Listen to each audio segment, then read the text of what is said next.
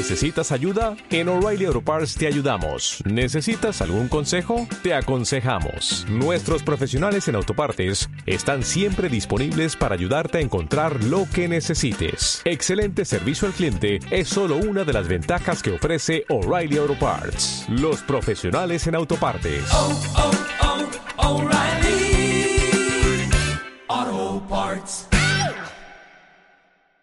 Pena, culpa o miedo son emociones eh, bloqueantes que pueden impedirnos tomar decisiones valiosas y transformadoras. Hoy la psicóloga Silvia Congos, aquí la tenemos, nos va a explicar cómo liberarnos de ellas para poder romper con relaciones poco saludables. Silvia, muy buenas tardes, bienvenida. Buenas tardes, Juanjo. Eh, como ves, aquí tenemos la llave de las emociones, el tercer, bueno, segundo de los tres libros que has publicado. Sí, este fue el segundo. Que el segundo. Pero podemos decir que es el, el más diferente del, de los tres. Aquí cuentas un, un caso real, que quizás se basa un poco también en la mayoría de, de casos que te puedas encontrar en la, en la consulta. Sí. Pero ¿qué, ¿qué, relación guarda? Cuéntanos con, las, con las emociones.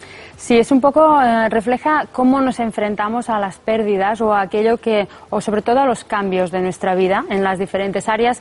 La historia se centra en, el, la relación de pareja, en la, es la historia de Alicia, que es una chica que es muy alegre, muy emprendedora, tiene muchas ganas de crecer, tanto a nivel personal como profesional y quiere hacer muchas cosas. Empieza una relación con Sergio que al principio pues eh, funciona, pero después a medida que va pasando el tiempo, a medida que van pasando los años, sus diferencias se hacen cada vez más claras y más evidentes.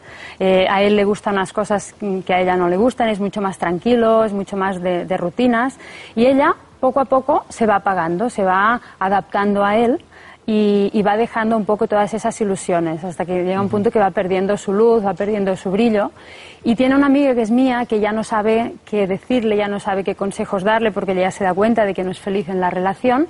Y al final un día le dice que vaya a ver a Armando Cortés, que es un, un prestigioso psicólogo del que Alicia no ha escuchado hablar nunca y como ya el último recurso, la última opción para que consiga salir de ahí. Y es ese psicólogo, ahí empieza la historia. Sí. Él, él la ayuda a ver cuáles son esas tres emociones que la están paralizando y que impiden que salga de esa relación. Pero claro, ¿cómo es, cómo es posible que esas emociones sí. eh, nos lleguen a bloquear uh -huh. de tal manera, Silvia, que sí. no podamos uh -huh. hacer nada? Porque nos conectan, por ejemplo, en este caso, como decías al principio, son la pena, la culpa y el miedo. Son tres emociones que están muy, son muy intrínsecas en nosotros, que están en todos los seres humanos y que hacen que el cambio nos asuste muchísimo. Pero claro, la pena, uh -huh. ¿cómo nos puede uh -huh. bloquear? ¿De tal manera como sí. para no Uh -huh. discernir? Claro, la pena es una emoción que está en nosotros y normalmente aparece cuando no conseguimos algo que deseamos mucho uh -huh. o cuando perdemos algo que apreciábamos realmente.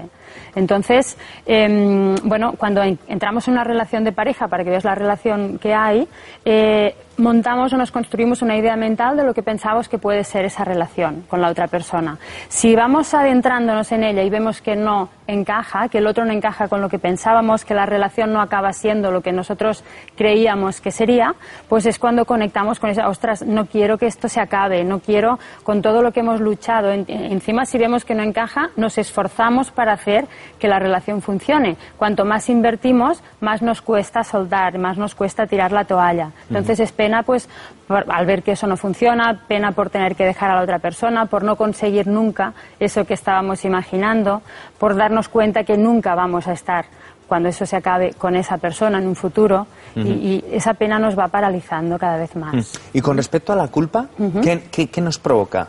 Sí, la culpa es una emoción que realmente es muy, muy dañina. Eh, fíjate que cuando, por ejemplo, tú estás en una relación y ya no quieres seguir ahí porque te das cuenta pues que no es lo que querías y se lo, se lo explicas a la otra persona, mira que ya no siento lo que sentía, por lo que sea he decidido irme, si el otro reacciona como poniéndose el disfraz de víctima, es decir, ostras, no, por favor, no me dejes, ¿qué voy a hacer yo sin ti?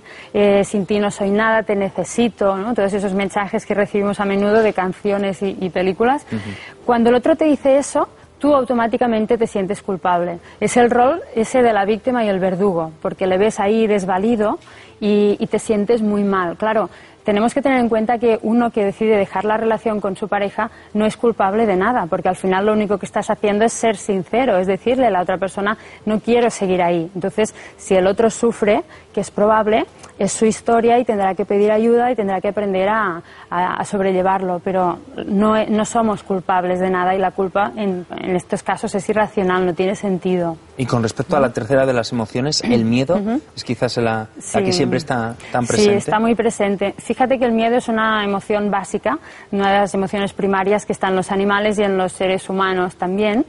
Y em, son, bueno, el miedo es cuando tenemos que enfrentarnos a una situación que desconocemos. Si, si ya llevamos mucho tiempo en una relación, puede ser que hacer determinados cambios nos, den, nos conecten con ese pánico.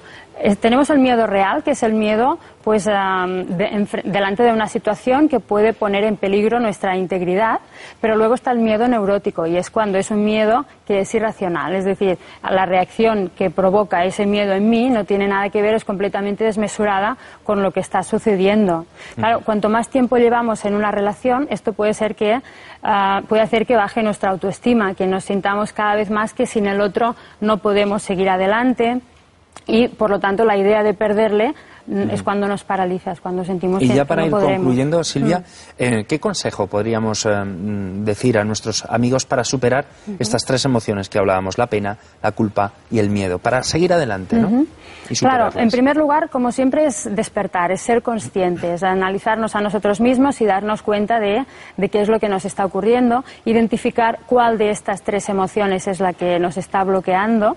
Eh, tomar distancia, aprender a bajar del escenario y observarnos a nosotros mismos desde otra perspectiva, desde, desde otra, una cierta distancia con la que veremos más información y sobre todo lo más importante, como siempre, es hacer un proceso para fortalecer nuestra autoestima, para darnos cuenta de cuál es ese potencial tan grande que tenemos y que gracias a ese potencial realmente no necesitamos a nadie para seguir adelante, que tenemos lo que nos hace falta para enfrentarnos a cualquier cambio. ¿Y lo podemos hacer nosotros mismos o necesitamos ayuda psicológica, De entrada, uno, si toma conciencia, puede, puede reforzar su autoestima. Sobre todo, yo siempre recomiendo mucho leer libros de estos temas porque nos pueden dar muchas herramientas. Si tenemos personas eh, de referencia, amigos, personas que nos apoyan en ese sentido, también nos pueden ayudar. Pero si vemos que nos salimos adelante y quedamos ahí atascados, es muy importante que, que sepamos pedir ayuda cuando esto es necesario, porque se le puede dar la vuelta a la situación y podemos avanzar mucho más. Pues Silvia Congos, te agradecemos enormemente la visita y gracias por traernos la llave de las emociones. Muchas gracias, Juanjo.